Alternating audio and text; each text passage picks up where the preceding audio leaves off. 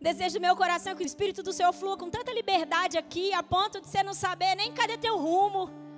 Quem já perdeu o rumo porque o Espírito do Senhor veio e você falou, meu Deus, e agora? É esse o desejo do meu coração. Estou com uma expectativa que Ele vai fazer isso nessa noite. Você também tá? Eu nunca vi ninguém chegar com expectativa na presença do Senhor e sair frustrado, porque Deus não frustra ninguém. Não é? Deus tem tanto desejo de encher a gente até transbordar, que isso é demais, isso é lindo. É isso aí, gente. Glória a Deus. Vamos para a palavra. Hoje é a última palavra da nossa série Até Ter o Seu. A última palavra. Eu estava orando e falando para o Senhor, Deus, o que, que eu vou falar mais sobre essa série, né? Até ter seu coração. Ah, quero abrir um parênteses aqui, que a próxima série. Prepara, meu irmão, vai ser violento. Vaso de barro. Próxima série vai ser vaso de barro. O poder de Deus dentro do vaso. Quem aqui é vaso de barro? É isso aí. Então nós vamos falar sobre isso, sobre o poder de Deus dentro do vaso e é lindo. Glória a Deus. Então, é, eu orando e falando com o Senhor Deus sobre o que eu vou falar nessa noite, né? A última, última mensagem. E o Senhor falou assim: vocês ministraram por muito tempo sobre a busca pelo meu coração, até ter o meu coração. Então, é, vocês trilharam um caminho em busca do meu coração. E eu gostaria que você então falasse um pouco sobre o meu coração. Nós vamos fechar essa série falando sobre um pouquinho de Deus. Isso é um desafio absurdo, porque você tem noção de falar de Deus, meu irmão? Quando eu comecei a pesquisar, eu disse assim: Deus, eu vou precisar de uns dias para poder falar. Tem como eu deixar o povo lá? A gente fala, gente, é assim, ó, aqui agora não vai ficar aqui, porque para tentar falar um pouquinho de Deus. Mas eu escolhi algumas coisas que são é, muito, muito pontuais, porque o inimigo distorce isso sobre Deus. Então eu quis falar sobre isso. Eu quero comunicar algumas coisas, algumas verdades sobre Deus, que na verdade o inimigo costuma distorcer isso, essa imagem de Deus para você. Tudo bem? Quantos estão comigo? Então eu gostaria de falar, o tema da mensagem é um vislumbre do coração de Deus. É um vislumbre. É apenas a gente vai só pensar um pouco no coração de Deus para que todo engano saia da nossa vida. Se eu falar, eu quero só para você entender alguma coisa, a importância de nós entendermos um pouco de Deus, do coração de Deus, para que a gente pare de ser enganado e roubado. Se uma pessoa que você não conhece, alguém que você não conhece, presta atenção, não conheço fulano, conheço de vista, conheço por nome. E uma outra pessoa chega em você e fala assim: "Ah, eu vou dar um exemplo aleatório aqui. Ah, você viu a Carla? A Carla, ela é isso, isso, isso, isso. Você não tem amizade com aquela pessoa, você não conhece aquela pessoa profundamente. Tudo aquilo que aquela pessoa anunciar sobre a Carla não vai acabar se tornando uma verdade para você? Quando você olhar para a Carla, como que você vai ver ela? Exatamente do jeitinho que aquela pessoa anunciou. Por mais que a Carla não seja aquilo. Não é verdade isso, gente? Quem já viveu isso? Eu já vivi isso. Às vezes alguém anuncia alguma coisa sobre determinada pessoa e você fala, meu Deus, você já fica ressabiado. Você não quero essa pessoa muito perto. Ah, eu vou. Por quê? Porque eu não tenho muita intimidade, mas anunciou algo que não é legal e a gente já bloqueia automaticamente, por mais que a gente não goste de fazer isso. É é, é, é, é, muitas vezes isso acontece. Justamente porque eu não tenho conhecimento sobre aquela pessoa. Porém, quando eu conheço muito uma pessoa, conheço muito aquela pessoa, eu tenho um relacionamento com aquela pessoa, eu tenho amizade com aquela pessoa, eu conheço o coração daquela pessoa. Qualquer coisa que alguém falar sobre aquela pessoa contrária a ela, eu facilmente digo: não, pera, você está equivocado. Essa pessoa não é assim. Não, isso não faz sentido. Eu conheço essa pessoa. Não é assim que funciona, gente? É ou não é? Então, dependendo do nível de relacionamento que você tem, facilmente você consegue refutar aquilo que os outros falam sobre aquela pessoa, não é? Por isso é tão importante nós conhecermos um pouco do coração de Deus. Para que quando o nosso inimigo, o nosso adversário vier falar qualquer coisa contrária sobre a imagem de Deus, facilmente nós venhamos a refutar e a entender que aquilo não passa de um engano, de uma mentira. Porque precisa ficar claro isso no seu coração, que a ideia de Satanás é desfigurar Deus para você. O inimigo quer que você não acredite sobre o amor de Deus, o poder de Deus, o perdão de Deus. Ele quer desfigurar a imagem de Deus para você. Para que você tenha sentimentos de abandono, de rejeição, para que você não se sinta digno Consegue entender para que você não se sinta aceito, para que você não se sinta amado? Então, a ideia de Satanás é distorcer aquilo que Deus é e aquilo que Deus fez em meu favor e em seu favor. Já que ele não pode parar Deus, já que ele não pôde impedir Yeshua de ir à cruz, não pôde. Já que ele não pode impedir Jesus de ir para a cruz e declarar está consumado, ele distorce a obra da cruz na minha vida e na sua vida. Quantos estão entendendo isso? Por isso nós precisamos entender. Agora entenda uma coisa: é mais fácil eu ver algo enganoso e mentiroso quando a coisa é escancarada. Mas quando nós estamos trabalhando com meias verdades e meia verdade deixa de ser mentira? Não. E como que Satanás trabalha na nossa vida? Satanás trabalha com meias verdades. Hoje de manhã, inclusive, eu comentei, eu já li muito e leio muito sobre muitas coisas na área da libertação. E é muito interessante, eu já li vários livros. E um dos livros que eu li, eu achei muito, muito forte, inclusive, porque tinha um depoimento lá de uma mulher que estava em busca de Deus, de Deus, de Deus, de Deus, e dentro de todo um trabalho apareceu uma mulher na vida dela. E essa mulher, ela falava muito de Deus, porém nós estávamos falando de uma feiticeira. E a mulher era uma feiticeira, mas ela falava de coisas boas, de servir o próximo e de tudo mais. Ela gambelou aquela mulher e foi conduzindo aquela mulher para uma seita. E no dia que ela foi fazer a consagração da alma dela naquela seita, foi muito interessante. Ela conta o quanto Satanás trabalha com meias verdades para gerar confusão no meio do povo. Que a hora que ela chegou lá, ela estava incomodada. Ela falava: Não sei se eu devo fazer isso, eu não sei, eu não sei se é realmente isso que eu devo fazer. Mas ela estava em busca de Deus. Quantos, quantas pessoas estão servindo ao inimigo? Por falta de entendimento, porque estão no engano. Não é que querem servir ao inimigo, elas não sabem aonde elas estão entrando. Consegue entender? E aí ela diz que no momento do ritual, ela estava lá e aí ela viu uma Bíblia aberta. E quando ela viu aquela Bíblia aberta, ela disse assim: Uau, eu acho que esse negócio aqui não é tão ruim, não, é de Deus, porque afinal de contas a Bíblia está aqui. Olha isso. Você sabia que em rituais satânicos declara-se a palavra? Meias verdades para gerar confusão, para que o espírito de engano atue no meio do povo e tire você do seu lugar. Meias verdades sobre Deus. E isso começou, sabe onde? Abra comigo em Gênesis capítulo 3. Gênesis capítulo 3. A ideia do nosso adversário é isso: gerar meias verdades, para que eu e você não tenha como refutar isso para que eu e você vai aceitando, aceitando, aceitando, e quando a gente menos espera, nós estamos totalmente roubados e perdidos do propósito do Senhor. Entenda uma coisa, antes de nós lermos Gênesis, pode deixar aí. Satanás, ele é o Deus do engano. E ele ama falar em meias verdades. Ele ama distorcer a verdade.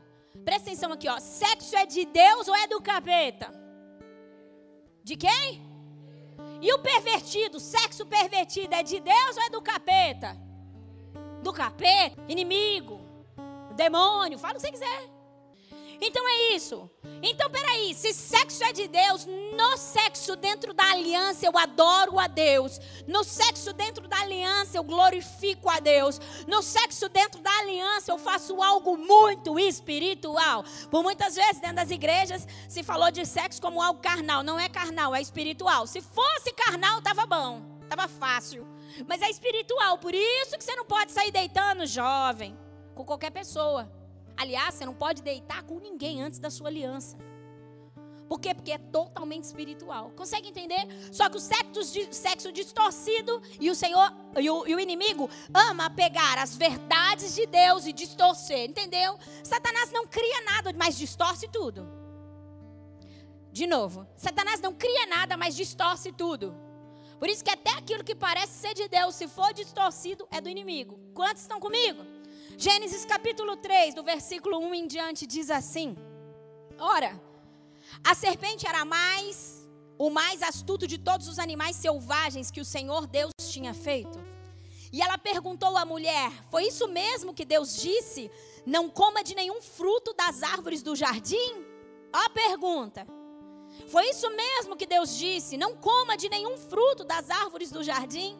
Respondeu a mulher à serpente: Podemos comer do fruto das árvores do jardim, mas Deus disse: Não coma do fruto da árvore que está no meio do jardim, nem toque nele, do contrário, vocês. Era uma verdade ou não era? Deus deu um comando para Adão e Eva: não vai comer de uma determinada é, árvore. Mas como que a serpente abordou a ela, a Eva? Ela já abordou com uma verdade distorcida. Não era para comer. Mas não era de todas as árvores. É assim que Satanás trabalha. Ele quer trabalhar para fazer com que você acredite que Deus é injusto. Que Deus é ruim. E que é muito pesado servir Deus. E que é muito difícil. Consegue entender? Ah, que estranho. E aí então a mulher trouxe a verdade. Não, peraí, ele só disse que não era para comer da do meio. Então, porque senão nós morreremos. Morreremos ou não morreremos? Quem que aqui não morreu? Morreu. O pecado entrou, matou nós. É porque Cristo foi lá na cruz, bradou e nós temos um espírito vivificado, mas isso por causa da obra da cruz. Do contrário, eu e você estava tudo morto. Um homem sem Deus é um homem morto. Deus, inclusive, traz declarações assim: Eu não sou Deus de mortos, eu sou Deus de. Mesmo que naturalmente a gente morra, o morto em Deus vive. Que lindo isso! Você pode glorificar o Senhor? Bom, então tá, ela trouxe a verdade. Não, ó, ele diz que se comer da do meio do, do conhecimento do bem e do mal, então, a do meio do jardim, então a gente morreria. Aí a serpente, nas suas meias verdades, sobre o espírito de, engano, de manipulação, disse assim: Disse a serpente à mulher: certamente não morrerão. Pronto, mentira. Aí ela disse o seguinte: Deus sabe que no dia em que deles comer, dele comerem, seus olhos se abrirão e vocês, como Deus, ó, e vocês, como Deus, serão conhecedores do bem e do mal. Então, apresentou, na verdade, assim, ó. Ei, sabe o que é, em outras palavras? Vamos traduzir? Deus está com medo de vocês serem muito poderosos assim como Ele. Então, na verdade, Deus não quer que você ocupe um lugar de muito conhecimento. Por isso que você pode comer. Vai morrer, não. Quem aqui não quer ser poderoso? Sabe o que, que acontece? A verdade é que Deus colocou dentro de nós o desejo pelo poder e pela autoridade. E não tem problema nenhum nisso. Desde que venhamos a reconhecer que todo poder e toda autoridade vem dele, que toda sabedoria vem dele, desde que eu esteja num lugar de dependência, eu posso desejar ser alguém grande, porque Deus te fez grande.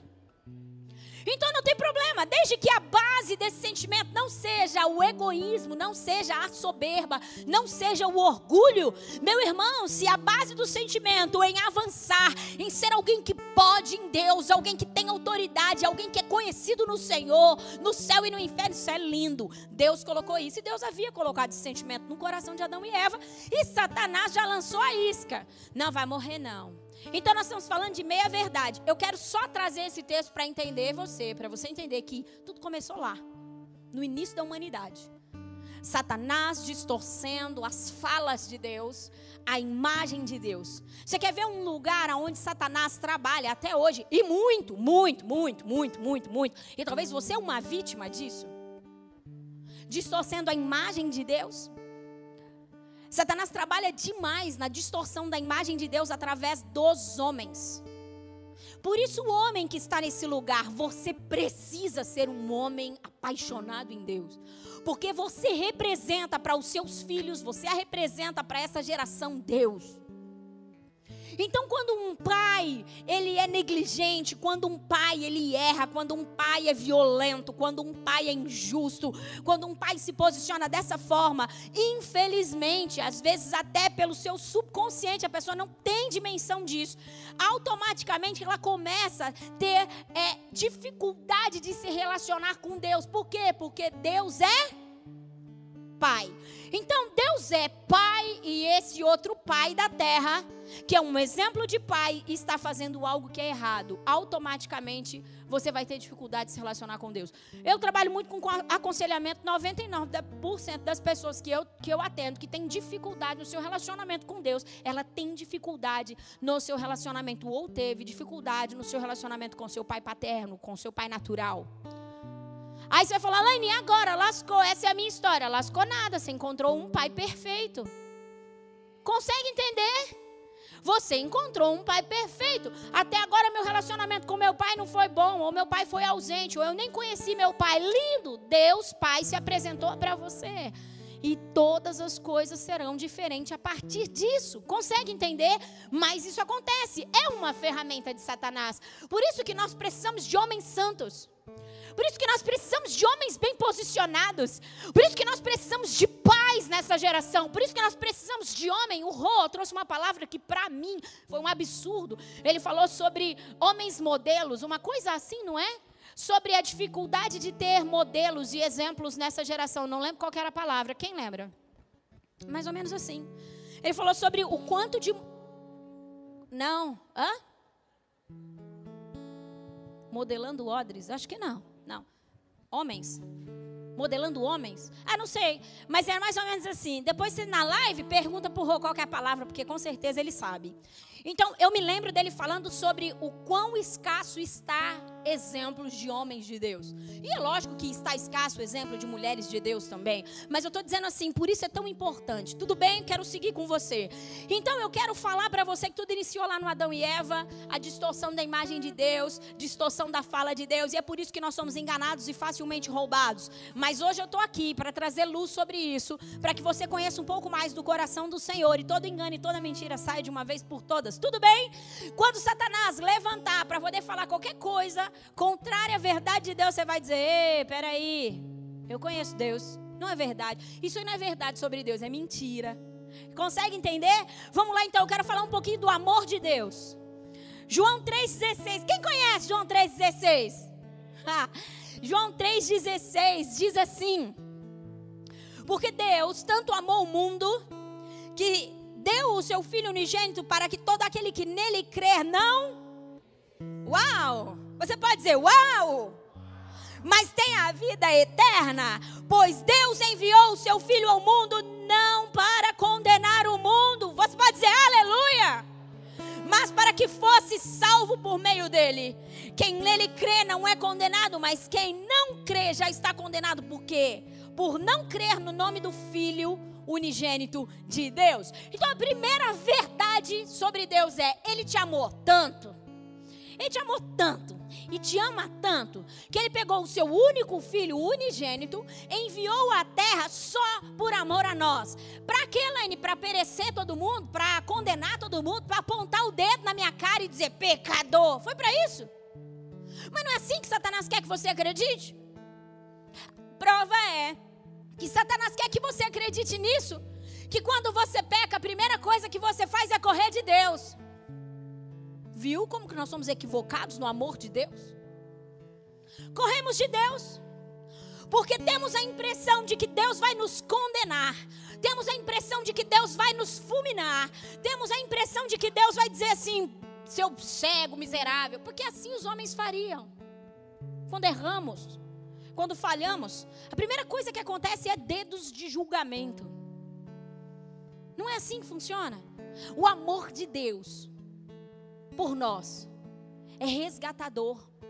E eu quero que você entenda uma coisa: que eu não estou falando de graça barata, pelo amor de Deus, distorce a minha palavra. Eu estou dizendo que existe um amor que pode te tirar de qualquer situação. Deus não tem prazer em ver você perecer.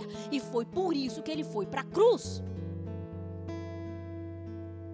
1 João 4, 9 e 10 diz algo tão poderoso quanto João 3,16. 1 João 4, 9 e 10 diz assim: Foi assim que Deus meu Pai do céu, que Ele manifestou. Deus não só nos amou, mas Ele manifestou o seu amor entre nós. Enviou o seu Filho unigênito ao mundo. Para o que, igreja? Para que pudéssemos viver por meio dEle. Nós não estamos sozinhos, não vivemos por nós mesmos, nós vivemos por meio dEle. Nisso consiste o amor. Não que nós tenhamos amado a Deus, eu vou repetir. Não que nós tenhamos amado a Deus, mas em que Ele nos amou e enviou o Seu Filho como propiciação pelos nossos pecados, como pagamento das nossas dívidas. Eu e você não amamos a Deus o suficiente a ponto de tirar Jesus e fazer com que Jesus fizesse tudo isso. Ele nos amou primeiro. É a prova de que Deus não tem problema em amar um pecador. Deus não nos ama porque nós estamos aqui numa igreja evangélica falando glória a Deus, aleluia, misericórdia. Deus não me ama porque eu sou uma pastora, estou com esse microfone na mão em cima do púlpito. Ele me amou quando eu estava informe no ventre da minha mãe e eu não tinha título nenhum. E sabe o que eu tinha para oferecer para Deus? Diga assim: nada. Pois é, continuo não tendo. Aliás, tudo que eu tenho de nada eu dou. Consegue entender? O amor de Deus não é pelo que eu faço, é pelo que eu sou. Diga isso, o amor de Deus não é pelo que eu faço, mas é pelo, pelo que eu sou. É por quem você é. Ei, você sabia que você é o bem mais precioso para Deus? Aqui na terra, o mais. Laine, mas as baleias, o céu, o mar, é lindo, não é precioso? É isso aí é precioso. Deus fez haja, haja, haja. Quando foi para criar você, desceu na terra com as suas próprias mãos e soprou dele. Meu irmão, será que nós vamos continuar acreditando nas mentiras de Satanás? Até quando nós não vamos nos sentir amados por Deus? Até quando o inimigo vai soprar na sua cabeça, nos seus ouvidos? Você é um rejeitado, você não pode, você é isso, você é um pecador. É isso que Satanás quer que você acredite. Pergunta para mim por que, Elaine?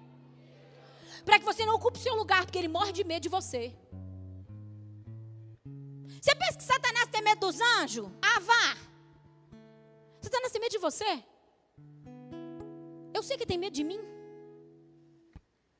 Por causa de você, não, por causa do poder de Deus que opera em mim. É porque quem Deus me chamou para ser. Deus te chamou para ser alguém nele. E é por isso que Satanás tenta te parar. E uma das formas de Satanás te parar é distorcer as verdades de Deus. Satanás não pôde bloquear a obra da cruz, mas ele distorce a obra da cruz para que eu e você não ocupe nosso lugar. Laine, então você está dizendo para mim que eu posso continuar na prática do pecado? Em nenhum momento eu disse isso. Eu estou dizendo para você: ame ao Senhor e acredite na obra que Ele fez por você na cruz do Calvário. Acredite no amor resgatador de Deus. Se arrependa, se posicione e volte para o seu lugar de filho que antes da cruz nós não tínhamos direito, mas agora temos, porque em Jesus nós somos herdeiros e co-herdeiros com Ele. Tem uma herança muito poderosa para mim e para você, mas nós precisamos então entender um pouquinho mais do coração de Deus. Que toda mentira, que todo engano de Satanás a respeito da figura de Deus, a respeito de quem Deus é, caia por terra de uma vez por todas na sua vida. Que esse pecado que você vive aprisionado por acreditar que você nunca vai conseguir ser livre disso, que isso saia da sua vida agora, pelo amor de Deus, pelo poder de Deus. Sabe o que eu acho de mais lindo e poderoso? Deus não vê eu e você com as nossas falhas e com as nossas dificuldades. Não que Deus está cego, nem que Deus tem uma visão distorcida, mas é que Deus acredita em nós. E talvez eu e você, a gente não acredita em nós. Talvez eu não acredite, no, você não acredite no que você carrega, talvez eu não acredite direito em tudo que eu carrego, mas Deus acredita. E eu posso te provar isso. Como que eu te provo? Fala para mim, como, Laine? Sabe o Espírito Santo? O Deus conosco. Pôs para morar dentro de você. Por que, que se Deus não acreditasse em você, por que, que Ele daria Deus para morar dentro de você? Sabe os dons? Ele deu a você. Sabe as habilidades? Deu a você. Deus está acreditando em nós ou não está acreditando em nós? Por que, que Deus, se Ele não acredita em nós, Ele está investindo em nós? Quem é que investe em alguém que não acredita? Igreja, Satanás está nos enganando. Sabe por quê? Ele está morrendo de medo de nós. Entendeu? Uma igreja posicionada que fala: vem, Vem inferno, que eu estou posicionado no Senhor. Eu estou aqui, eu sou um homem e uma mulher inegociável. Eu não vou abrir mão do que Deus me deu. Você tem noção do que esse povo pode fazer? Meu Deus, ajuda a gente nisso. Levanta sua mão para o alto e diz assim: Deus me ama. Ele quer o meu bem. Ele está comigo me auxiliando. Ele trabalha para que eu vença todas as coisas. Diga: o desejo de Deus é me ver completamente livre vitorioso e feliz. Tudo que é contrário a isso é mentira. Tudo bem, igreja? Eu quero falar um pouco a respeito do Deus perdoador. É importante que nós venhamos a entender isso. Por quê? Porque todas as ferramentas usadas pelo maligno como culpa caem por terra se eu consigo entender que Deus é perdoador. Mas eu quero dizer que Deus é perdoador, mas perdão da palavra, Deus é perdoador, mas não é tonto. Espero não ter te ofendido falando isso. Estou dizendo que Deus não é tonto. Esse negócio de eu peco e uh, Deus, eu sei que é pecado, perdão, Senhor. Isso aí não é arrependimento, isso é remorso. Se você está numa prática de pecado, sabe que é pecado e você já está meio que tipo, Deus, agora me perdoa, vai lá, faz de novo, me perdoa, você está achando que Deus é tonto. Entende? Deus não opera no remorso. O remorso, na verdade, é uma arma do maligno para fazer você ficar no ciclo vicioso e nunca ter transformação. E a culpa também. Deus também não opera na culpa. A culpa que vem sobre você para levar você para o buraco, para você ficar, eu não mereço, eu não posso, eu não consigo. Oh, que miserável que eu sou. E não sair desse lugar também é uma ferramenta do inimigo. Não é uma obra de Deus. A obra de Deus no pecador chama arrependimento. Fala, a obra de Deus na vida do pecador chama arrependimento. Eu quero que você abra aí Isaías 43, versículo 25. Isaías 43, 25, eu quero falar sobre o coração perdoador de Deus. Diz assim: Sou eu, eu mesmo, aquele que apaga, aquele que apaga, aquele que apaga as suas transgressões por amor de mim, e que não se lembra mais dos seus pecados. Abra comigo, Mateus capítulo 6, 14 e 15. É Deus quem apaga as nossas transgressões e não se lembra mais do nosso pecado. Deus não tem um registro de erro, meu irmão, para acusar você, culpar você e falar você não merece. Ele já sabe que a gente não merece. Entendeu? Vamos lá, Mateus 6, 14 e 15 diz: Pois se perdoarem, bastante conhecido esse versículo, né? Pois se perdoarem as ofensas uns dos outros, o Pai Celestial também perdoará vocês. Se não perdoarem uns aos outros, o Pai Celestial não perdoará as ofensas de vocês. Eu acho muito interessante porque o reino de Deus ele é condicional. Diga, o reino de Deus é condicional.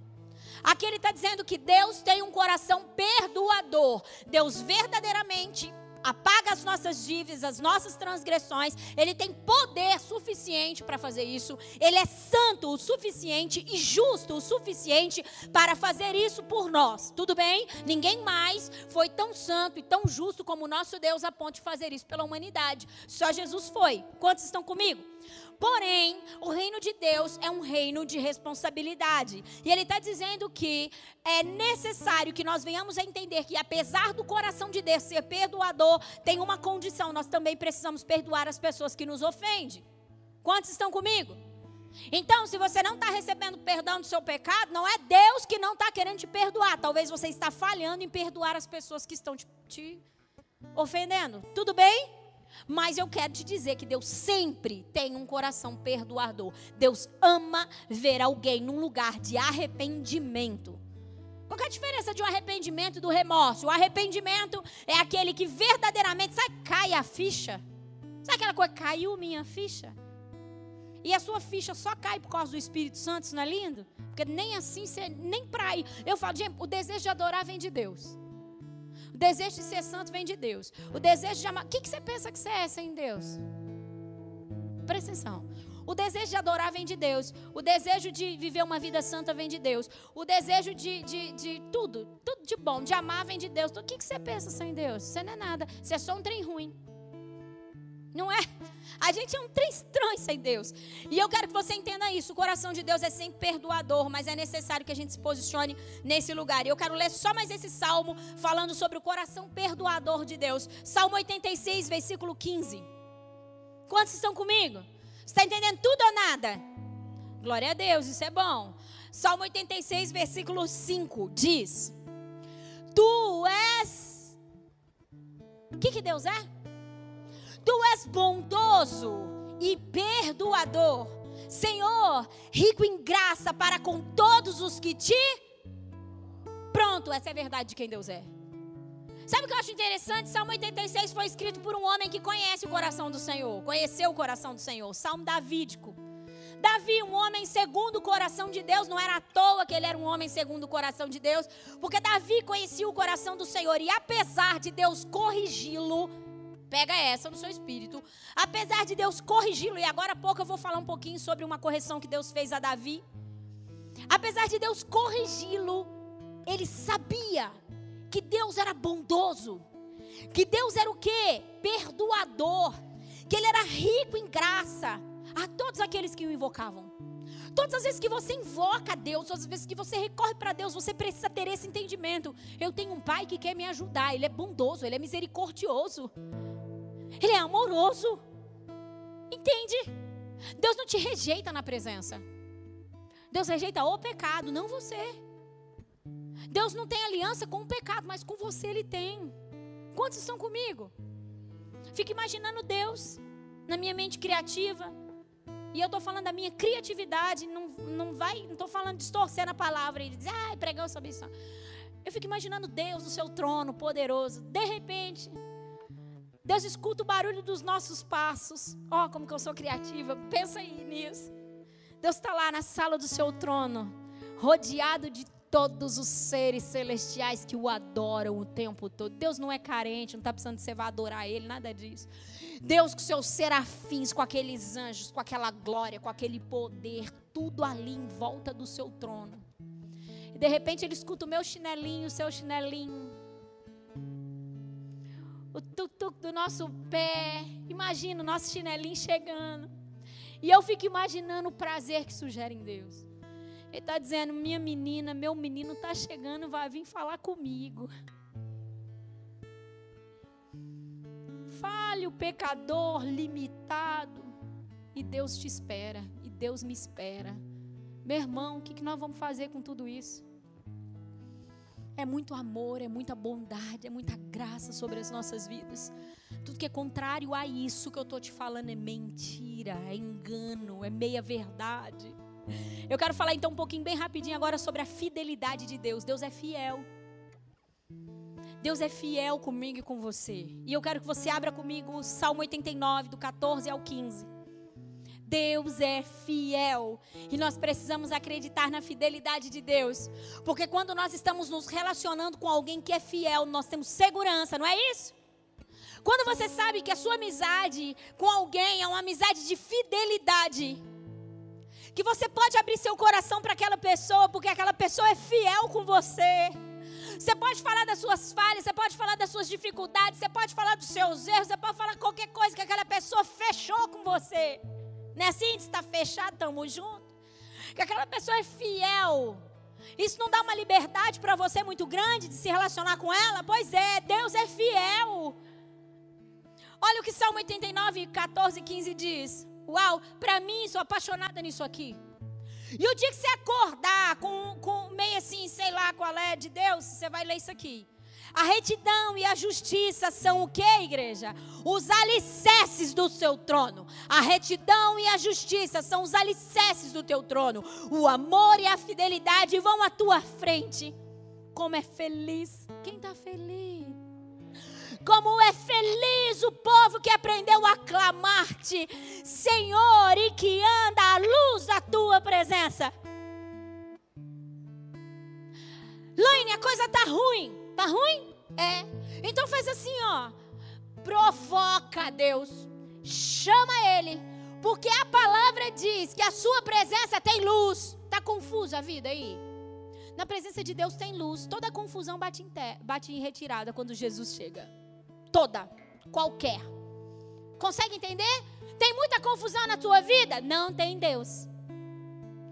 Muito rolo? Não tem Deus. Deus está precisando chegar com o seu trono de glória. E é interessante porque diz que a, o alicerce do seu trono é retidão e justiça. E o amor e a fidelidade vão à frente. Meu irmão, quando Deus chega, antes que Deus chega, o amor e a fidelidade dele já chega vai à frente de Deus o amor e a fidelidade. Consegue entender? Eu quero provar para você que Deus é fiel. Não tem um ser que respire, que clame a Deus e deixe de ser ouvido. Não tem um ser que respire, que clame a Deus e deixe de experimentar da bondade, da fidelidade, da retidão e da justiça de Deus. A palavra do Senhor diz que os seus ouvidos não estão tapados e as suas mãos não estão encolhidas. Nós precisamos crer que Deus está atuando nas nossas vidas. E se Deus não está atuando, você vai falar assim para mim: por que a pastora não está atuando? Vai, pastora, por que Deus talvez não atua? Porque você não quer. Não é porque Deus está dormindo. Não é porque Deus está te ignorando. Deus não Isso é obra do homem. É a gente que passa perto do irmão e finge que não vê. Deus não faz isso. Deus não te ignora, Deus não finge que não te vê, Deus não, Deus não bloqueia os seus ouvidos para a sua oração, não. Deus está clamando, Deus está ali. Consegue entender? Deus está ouvindo. E eu quero ler só mais um versículo que diz. 2 Timóteo capítulo 2, versículo 13. 2 Timóteo 2, 13. Diz assim: Se somos o que, igreja? Se somos infiéis. E você vai falar, eu infiel? Ah. Se somos infiéis, ele permanece fiel, pois não pode negar a si mesmo. É uma característica de Deus. Deus é fiel. Pronto, acabou. Você é negligente, você falha. Você é infiel com Deus. Ora se ama a Deus, ora você não ama a Deus. Ora se honra a sua palavra, ora você não honra. Consegue entender? Se você é infiel, Deus continua fiel. Viu como que você precisa aprender a confiar mais em Deus? Porque por muitas vezes a nossa ótica a respeito de Deus diz sobre como nós estamos vendo Deus. E essa ótica quebrada, essa ótica distorcida, ela precisa sair em nome de Jesus da nossa vida, porque não é isso, Deus não é isso. Deus não é um homem mau que veio para condenar a terra. Deus não é infiel, Deus não é injusto. Entendeu? Deus é justo, Deus é reto, Deus é amoroso, Deus é perdoador. Olene, você está falando isso porque você não sabe da minha história. Se você soubesse o que eu já fiz, não tem problema. Deus tem poder o suficiente para te perdoar. Tem uma situação que precisa ficar clara aqui para que eu possa passar para a próxima característica de Deus. Apesar de seu Deus ser perdoador, o coração de Deus está sempre disponível para nos perdoar, nós precisamos entender o que Gálatas 5 fala. De Deus não se zomba, tudo aquilo que o homem plantar, ele vai. Existe um plantio, lembra que eu falo, falei agora há pouco, o reino de Deus é um reino de responsabilidade.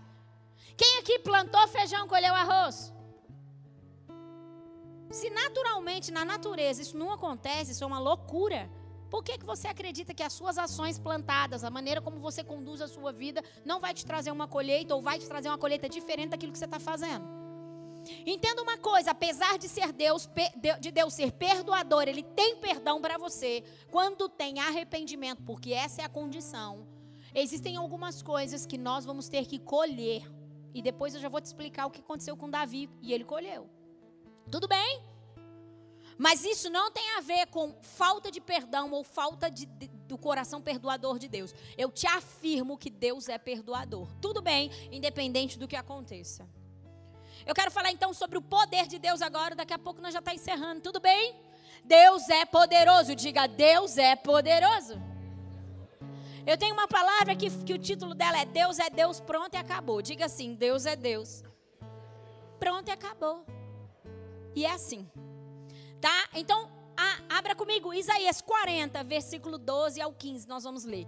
Quando você acordar com dúvidas a respeito do poder de Deus, você pode abrir Isaías 40. Pode abrir nesses versículos e você declara em voz audível que esse é o seu Deus. Aí você vai ver como que o engano das trevas vai cair em retirada, vai bater em retirada. Isaías 40, do 12 ao 15, diz assim: Quem mediu as águas da concha, quem mediu as águas na concha da mão, ou com o palmo definiu os limites da terra? Quem jamais calculou o peso da terra, ou pensou, ou pesou os montes na balança e as colinas nos seus pratos? Quem definiu limites para o Espírito do Senhor ou o instruiu como seu conselheiro? A quem o Senhor consultou que pudesse esclarecê-lo e que lhe ensinasse a julgar com justiça? Quem ensinou o conhecimento ou lhe apontou o caminho da sabedoria? Na verdade, as nações são como gota que sobra do balde. Para ele são como o pó que resta na balança. Para ele, as ilhas não passam de um grão de areia. Nós ficamos maravilhados com a natureza. Se você já teve a oportunidade de se deparar na frente um mar, o barulho, o quanto aquilo é estrondoso, aquilo não tem limite, e nós ficamos maravilhados. Você já parou para se maravilhar com a natureza? Quando nós vemos um leão, animais fortes, quando eu olho para o céu e eu vejo essa imensidão de céu, as estrelas, eu fico uau. Pois é, segundo a palavra, Deus mediu com a concha da sua mão as águas do mar. Falta poder em Deus, igreja? Aí, mas falou outras coisas. Que, pesou a terra. Quem aqui é, consegue imaginar o peso da terra? Imagina sustentar isso. Quantos estão comigo? É um absurdo o poder de Deus. Então, não tem nada que Deus não possa fazer. Não existe falta de poder em Deus. Laine, a minha causa é impossível. Tudo bem, Deus é o Deus do impossível. Não, Deus não está com problema de poder. Quantos estão comigo? Então, se Deus não falta poder em Deus, se Ele é poderoso para fazer tudo isso que nós acabamos de ler, e Ele diz assim: que as nações são como uma gota so, que sobra do seu balde. Você tem noção do que, que é isso? E Ele diz aqui que as ilhas não passam de grãos de areia. Você tem noção do que, que é isso? O desejo do meu coração é fazer com que seu coração comece a se maravilhar com o Deus que te salvou. Se nós não somos um povo que nos maravilhamos com o poder de Deus, nós não estamos entendendo quem nós estamos servindo. Quando eu paro na frente de uma planta, eu tenho umas plantinhas lá em casa, esses dias corridos, minhas plantinhas tá murcha. Aí tá dando até dó. Mas eu tenho umas plantinhas, vira e mexe, e elas soltam umas florzinhas tão lindas, e às vezes eu paro e fico olhando aquilo e diz que Deus é muita beleza. Como não ver Deus belo e poderoso? Consegue entender? Então eu quero que você acredite no poder de Deus. Nós precisamos acreditar no poder de Deus que atua em qualquer situação. Deus é poderoso. Amém? Glória a Deus. Eu quero falar de duas histórias agora, bem rapidinho, para encerrar a palavra mesmo, igreja. Eu quero falar de Josué, capítulo 14, do versículo 6 em diante. Para não só ler versículos aleatórios, mas eu quero contar para você Josué 14, 6 ao 11. E é uma história bastante conhecida. Quem se lembra de Josué e Caleb? Quem se lembra dos doze espias? É exatamente isso, presta bastante atenção. Eu quero falar sobre homens que confiam no Senhor e entendem a fidelidade e o poder de Deus.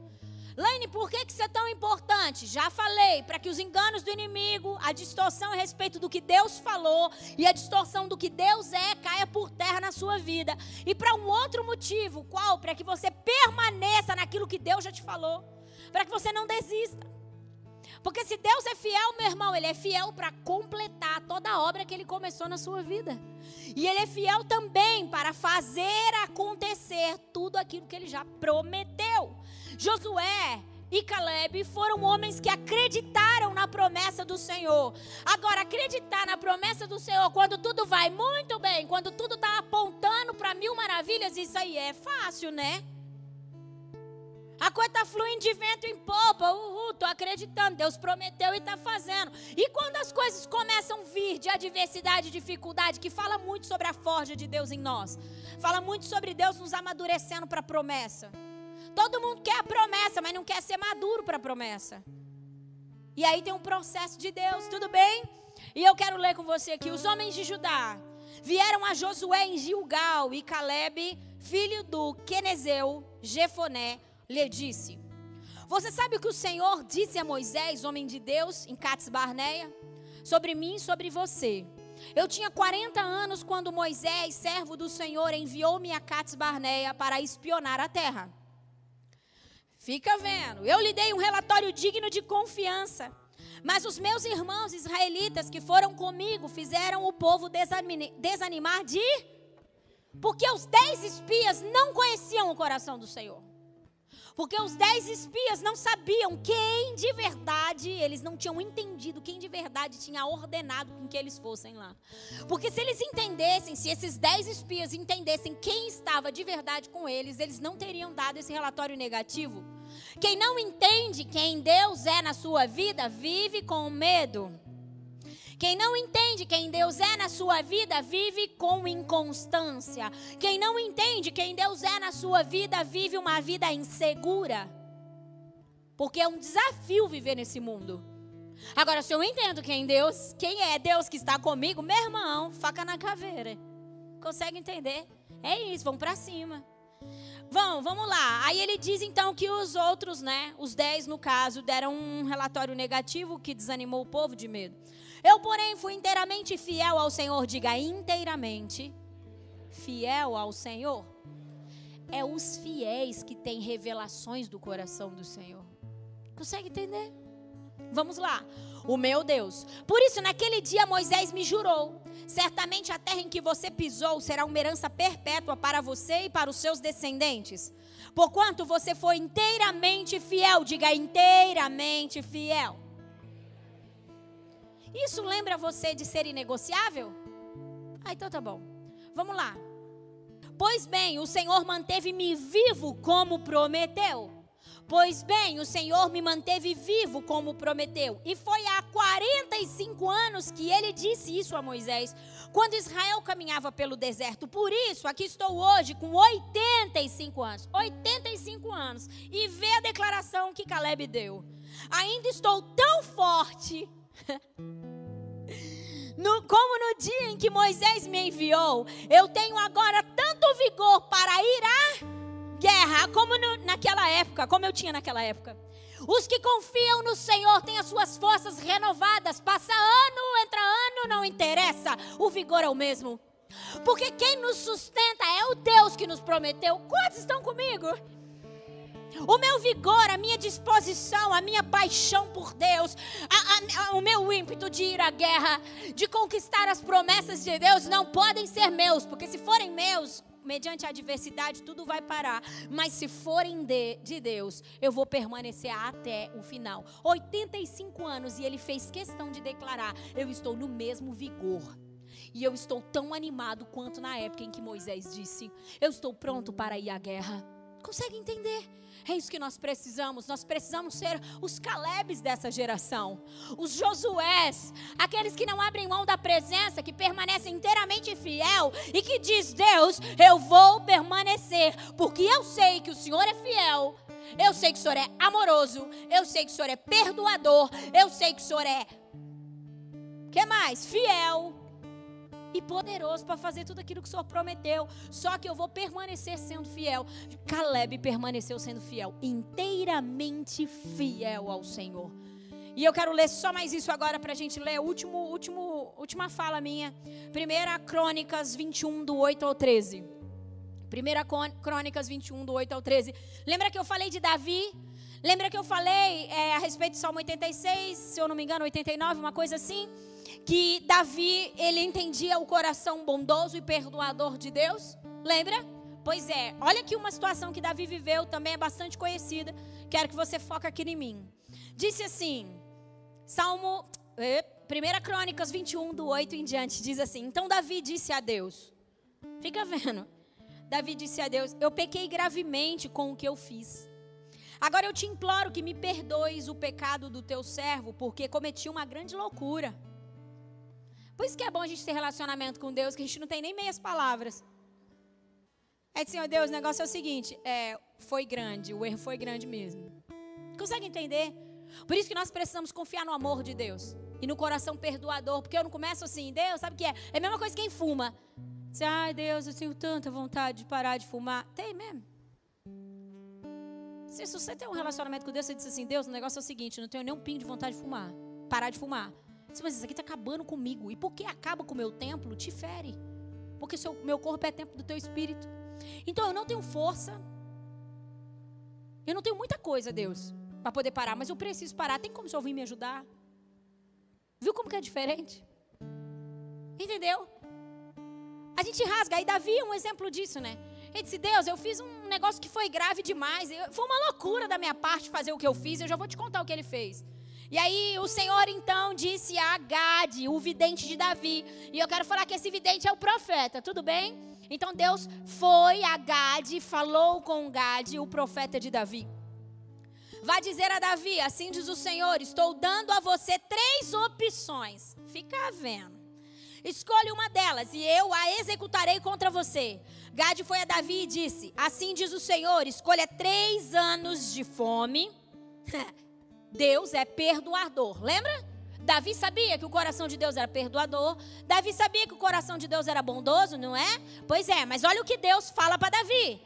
Você vai escolher, Davi, três anos de fome, três meses fugindo dos seus adversários, perseguido pela espada deles, ou três dias da espada do Senhor, isto é, três dias de praga, com o anjo do Senhor assolando todas as regiões de Israel. E eu quero trazer uma tudo é de, culpa do demônio, tudo é o demônio, demônio, demônio, mas não é, aqui é o anjo do Senhor, conseguiu ler?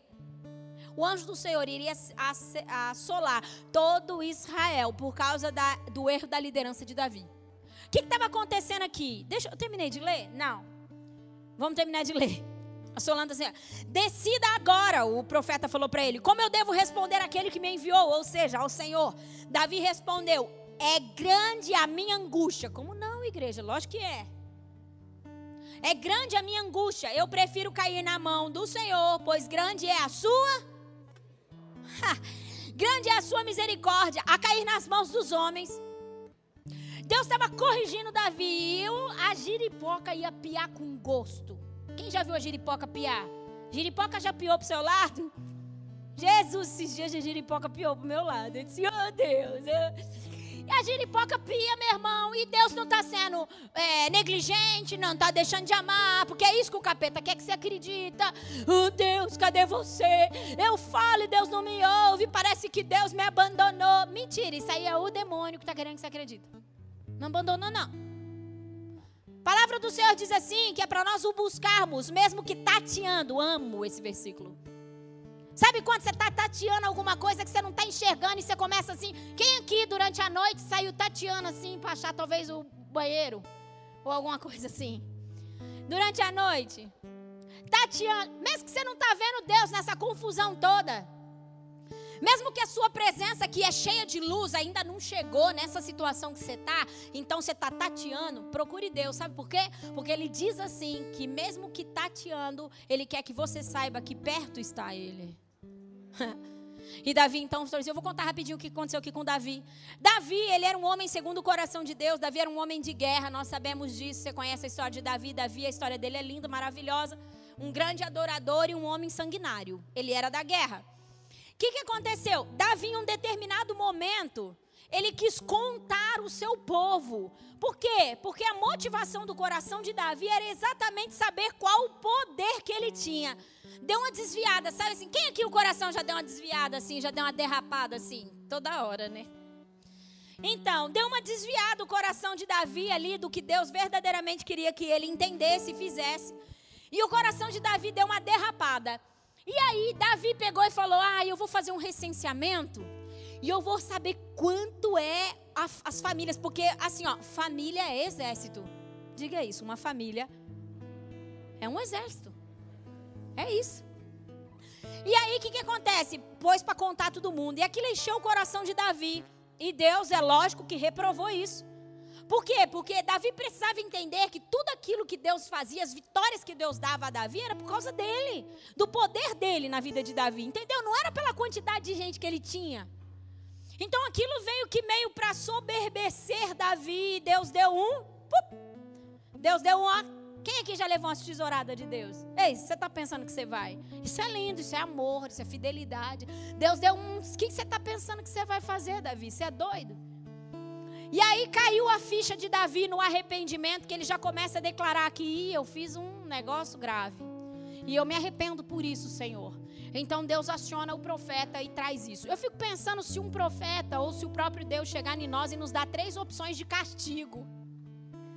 Três. Ô, ô, ô, ô, Fulana, você tem três opções de castigo. Primeira coisa que a gente vai fazer é murmurar. Bater o pé. É injusto. Para que isso, Deus? O Senhor não é um Deus amoroso. É que a gente separa amor de correção, né? Sei por quê? Porque quem ama corrige. Deus estava corrigindo Davi. Lembra que eu falei de Deus não se zomba, tudo aquilo que o homem plantar ele vai colher? Essa aqui é a colheita de Davi pelo seu erro. E Deus não deixou de ser perdoador, não deixou de ser amoroso. Foi tão amoroso que ainda deu opção para ele escolher. E eu fico imaginando até que ponto, presta atenção nisso que nós já vamos levantar para orar. Até que ponto nós conhecemos o coração de Deus e qual seria a nossa opção? Davi já declara assim: é uma grande angústia que eu estou sentindo, mas eu prefiro cair na mão de Deus, porque Ele é grande na sua misericórdia. Será que nós iríamos preferir cair na mão de Deus por conhecer a sua bondade, misericórdia e o seu amor? Ou será que a gente ia falar, não, Deus, então assim, ó, deixa, deixa, deixa o inimigo mesmo? Até que ponto nós conhecemos o coração de Deus a ponto de saber que, apesar da correção, é melhor estar na mão de Deus corrige do que está na mão de qualquer pessoa. Quantas vezes nós escolhemos o inimigo? Quantas vezes nós escolhemos, entendeu? Do que escolher as correções da parte de Deus. E quando Deus está corrigindo a gente, Deus não está nos, Deus não está nos condenando. As correções de Deus não são para a sua condenação, lindo. Diga, as, as correções de Deus não são para a minha condenação. Diga, pelo contrário é para a minha libertação. Deus estava libertando Davi de uma grande meleca que ele tinha feito, ensinando o seu coração. Lembra que eu sempre falo sobre corações ensináveis? Pois é, se você não tem um coração ensinável, a primeira coisa que você faz é murmurar, é bater o pé. Cadê Deus? Ah, a primeira coisa que você pede é para morrer. Quem na hora da luta, da guerra, disse: Deus, esse mundo aqui é terrível, me mata. Não é o seu egoísmo que está gritando. É o ser que não quer ter luta, que não quer ter adversidade, que não quer crescer, que não quer amadurecer. Que me mata o quê, meu irmão? Vai pregar o evangelho, vai viver o que Jesus tem para você. Para com isso, larga de chilique. Consegue entender? Então Davi escolheu Grande é a sua misericórdia, eu prefiro estar na mão do meu Deus, porque eu sei que Ele vai me ensinar e vai tratar comigo. E Ele, ele, ele é misericordioso, Ele é bondoso comigo. Eu falei aqui sobre algumas coisas, algumas verdades do coração de Deus. Não sei quais são as verdades a respeito de Deus que você precisa ouvir. Mas eu falei sobre o amor do Senhor. Que se você não entender esse amor, você nunca vai se render de verdade a Ele. Você sempre vai ter reservas. Não existe nenhuma área da minha vida que está em reserva para o Senhor. Nenhuma. Nenhuma, Laine? Nenhuma. Se tem alguma é porque eu não conheço. Aí eu oro. Senhor, dá uma olhada no meu coração. Tem alguma coisa aqui que o Senhor ainda não viu? Eu quero que o Senhor veja.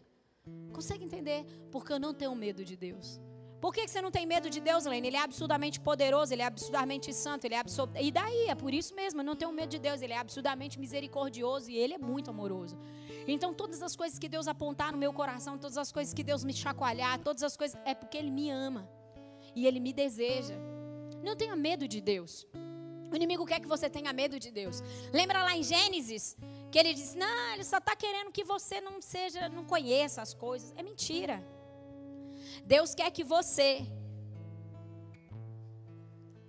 tem um versículo que diz muito, muito, que é muito legal, que diz assim que a glória do Senhor é esconder algumas coisas e a dos reis é descobri-las. Cadê os reis do Senhor aqui? Deus esconde as coisas nele para que eu e você busque nele. Deus te quer tão perto, tão perto dele, meu irmão, muito mais do que você possa imaginar. Deus não te rejeita. Eu peço para que você se coloque de pé, vamos orar. Vamos falar com Deus. Falamos sobre o seu amor, nós falamos sobre o seu perdão. Deus tem um coração perdoador. Deus tem perdão para liberar nessa noite aqui. Falamos sobre a fidelidade de Deus, sobre o poder de Deus. Deus não é um Deus que volta atrás. Aquilo que Deus disse, Ele não estava com dúvida quando disse. Aquilo que Deus prometeu, Ele não se arrependeu de prometer. Deus não mente. Deus não engana. Em Deus não tem distorção, em Deus não tem confusão. Toda distorção e toda confusão procede das trevas. Por isso, se tem algo na sua vida que está distorcido, se tem algo na sua vida que está confuso, se tem algo na sua vida que está obscuro, essa é a noite de você dizer assim: Deus, vem, vem com seu amor aqui. Vem com o seu trono, diz a palavra. Nós acabamos de ler que o trono de Deus é carregado de retidão e justiça, e que o seu amor e a sua fidelidade vão atrás, vão à frente do seu trono. Deixa Deus chegar nessas áreas aí obscuras. Deixa a presença do Senhor clarear todas as regiões de trevas. Que o amor do Senhor venha de uma maneira tão poderosa a pronto de trazer resgates nessa noite, independente de qual seja o lugar que você está. Creia no forte poder de Deus para resgatar você dessa situação de medo, de pecado, de insegurança. Creia, creia, creia no amor de Jesus. Creia que o Senhor deseja demais o seu coração. Apesar de ser um coração ruim, Ele deseja. Creia que Deus está doidinho para te usar. Creia que Deus está investindo em você. Creia que Deus pode. Creia que Deus pode fazer com que todo esse erro, todo esse pecado se torne em algo violento nas suas mãos para trazer resgate a outras pessoas. Porque onde abundou um pecado, superabundará a graça de Deus. Aonde abundou o pecado, superabundará a graça de Deus preso no pecado, não é preso na dúvida, não é preso, não é preso nas garras de Satanás. Que Deus te deseja.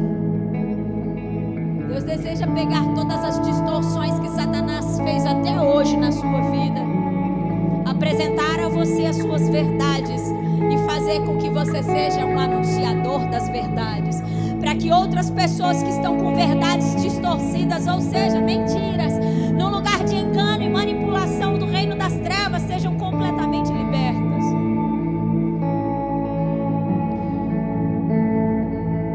Se você quer um toque especial da parte do Senhor, vem aqui à frente.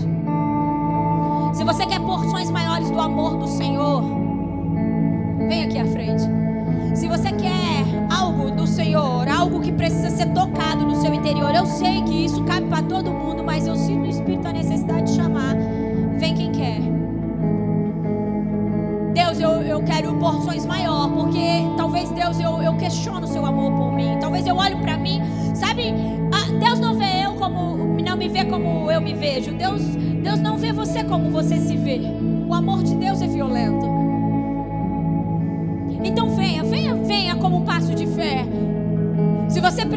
precisa se deparar com algumas coisas, com o perdão de Deus sobre você, venha dizer: Eu quero sobre mim isso, Deus. Faz isso na minha vida, Deus. Transforma minha vida por inteiro. Eu quero o meu lugar de filho. Eu quero a autoridade que o seu reino tem para mim.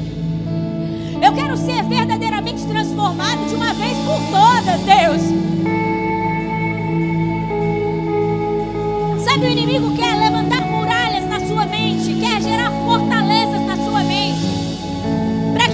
Desfrute de uma mente renovada, para que você não desfrute da liberdade do Senhor. Mas eu quero declarar, no poder do nome de Jesus, que todo tipo de muralha construída na sua mente, com base no engano, com base na mentira, pelas manipulações malignas. Eu quero declarar que essas muralhas ruirão hoje. Em nome de Jesus. Vamos orar, vamos falar com o Senhor. Esse é o ousado amor de Deus por mim e por você. Destrói as trevas. Ele remove a sombra. Ele destrói as muralhas. Ele vai a qualquer lugar que eu e você possa estar. Nós somos importantes para Deus. Você é precioso para o Senhor. Você é obra-prima dele, meu irmão. Chega de Satanás zombar de Deus através das nossas vidas. Chega de Satanás zombar de Deus que sou eu e você. As obras das suas mãos somos nós. Chega, independente de qual seja as trevas que você está, Deus é suficiente para chegar nesse lugar. Independente de qual seja as trevas, Deus é suficiente para te alcançar nesse lugar. Não tem, não tem. Não tem problema o tamanho do seu pecado. Porque até porque pecado nem tem tamanho, pecado é pecado. Não tem problema o tamanho da confusão que Satanás fez até hoje na sua vida. É Deus, é suficiente. O seu amor é ousado e suficiente para te tirar desse lugar. O Senhor quer que você viva a história que Ele escreveu para você quando você estava informe no ventre da sua mãe. E eu quero te contar uma coisa: não foi uma história de derrota, não foi uma história de confusão, não foi uma história de pecado, foi uma história escrava não foi, não foi uma história de miséria, não foi uma história onde você mendiga a paz, onde você mendiga a, a alegria. Não, não é essa história que Deus escreveu para você. Isso só fala das distorções de Satanás. Creia no ousado amor do Senhor, que destrói qualquer tipo de muralha. Nesse momento eu convido você a colocar sua mão na cabeça. E declare assim, Pai, em nome de Jesus que toda muralha estabelecida pelo reino das trevas na minha mente, distorcendo a sua imagem, distorcendo aquilo que o Senhor fala e aquilo que o Senhor já falou sobre mim, que isso caia por terra agora. Deus, tudo que impede a renovação da minha mente para as verdades do Senhor, para que eu seja completamente transformado eu ordeno que caia por terra agora. Que saia agora. Eu ordeno em nome de Jesus que tudo aquilo que é das trevas, tudo que manipula a minha mente, tudo aquilo que bloqueia a minha mente, que saia agora. Eu recebo as verdades de Deus na minha mente, as verdades da Sua palavra, e eu declaro que a partir de hoje a minha mente será renovada e eu viverei o que Deus deseja que eu viva dentro do seu ousado e poderoso amor. Em nome de Jesus, celebre ao Senhor, aplauda ao Senhor. Nós chamamos, nós vamos para os braços do amor do Senhor, porque esse é o nosso lugar. Diga o meu lugar é nos braços de amor do meu Pai. É nesse lugar que eu sempre estarei. No momento da adversidade, no momento da bonança, em todos os momentos, eu não sairei dos braços de amor do meu Pai. Aleluias, aplauda esse Deus poderoso e glorioso. Diga assim: Eu te amo, Jesus. Eu te quero, Jesus. Louvado seja Deus, que coisa mais linda ter esse Deus na nossa vida. Quando o inimigo tentar falar qualquer coisa contrária a tudo aquilo que você ouviu nessa noite, você já sabe o que você vai dizer, né? Ei, mas você é mentiroso mesmo, hein? Não é verdade. Lembra quando alguém comenta alguma coisa a respeito de alguém que a gente conhece? O que, que a gente faz? Ah, não é assim não. Acho que você não conhece muito bem essa pessoa. Quando o inimigo lançar qualquer coisa na sua cabeça e dizer, eu estou achando que você não conhece Deus. Entendeu? Fica com as verdades do Senhor, pronto e acabou. Amém?